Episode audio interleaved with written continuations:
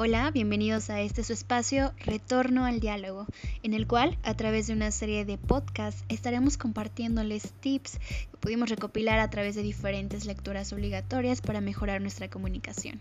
Y bueno, sin más, comencemos con el episodio de hoy. Me gustaría hablarles del libro Obtenga el Sí de William Ury, Roger Fisher y Bruce Payton. A finales de los años 70 comenzaron a generar un mecanismo para poder negociar en un punto intermedio del que normalmente se tenía concebido. Y me refiero a los negociadores blandos y los negociadores duros, como ellos los nombran.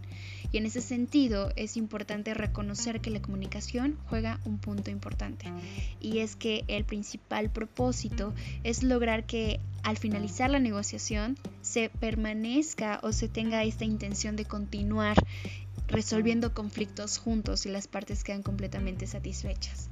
Así que, ¿cómo tomaríamos este conocimiento a nuestro favor cuando queremos en el día a día comunicarnos de mejor manera? Pues bueno, ellos nos hacen referencia a tres principales problemas en la comunicación. Aunque lo tienen enfocado hacia la negociación, me parece que es algo bastante cotidiano que muchos de nosotros quizá no nos hemos dado cuenta y que seguramente estos tips nos van a ayudar.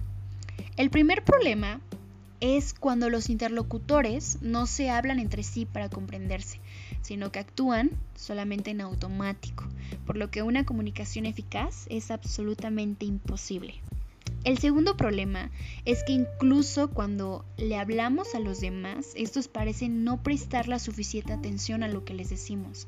Probablemente con la misma frecuencia nosotros seríamos igualmente incapaces de repetir lo que nos ha dicho la otra parte. En ambos casos la comunicación es inexistente. El tercero son las malas interpretaciones. Lo que uno dice, el otro puede malinterpretarlo.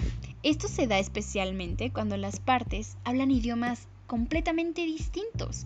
Es entonces cuando se multiplican las oportunidades de que se produzcan malos entendidos. Lo que podemos hacer al respecto de estos tres problemas de comunicación es lo siguiente. Tip 1. Escuchar de forma activa y reconocer lo que se ha dicho. Escuchar bien es difícil, especialmente bajo el estrés, ya sea de un conflicto en general, pero solo así podremos comprender las percepciones de los demás, sentir sus emociones y oír lo que están intentando decir. Si ponemos atención e interrumpimos de vez en cuando para decir, ¿he entendido bien que usted está diciendo tal? la otra parte se dará cuenta de que no estamos únicamente matando el tiempo o pasando por un mero trámite y sentirá la satisfacción de ser oída y comprendida. Tip 2. Hablar para que nos comprendan. A veces es fácil olvidar que una negociación no es un debate.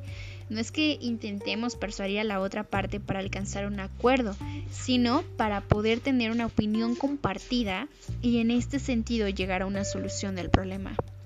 Es así como no es nada persuasivo echarle la culpa del problema a la otra parte, insultarle o levantar la voz. Al contrario, lo que ayuda es reconocer explícitamente que el otro ve la situación de forma diferente e intenta seguir adelante como personas que tienen un problema en común. Tip 3.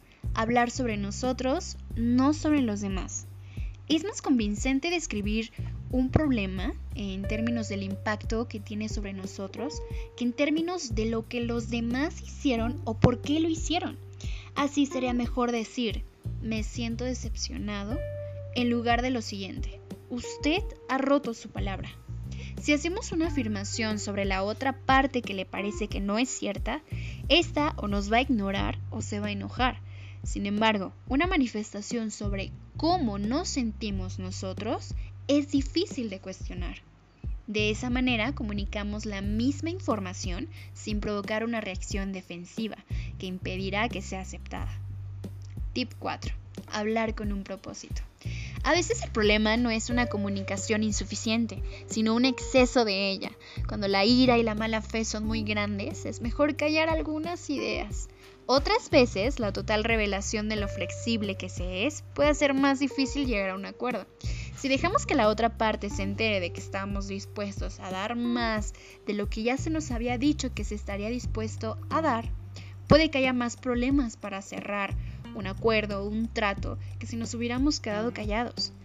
Antes de hacer una declaración importante, debemos saber qué es lo que queremos comunicar o descubrir y saber para qué propósito nos servirá esta información y sobre todo por qué tendría que saberlo nuestro interlocutor.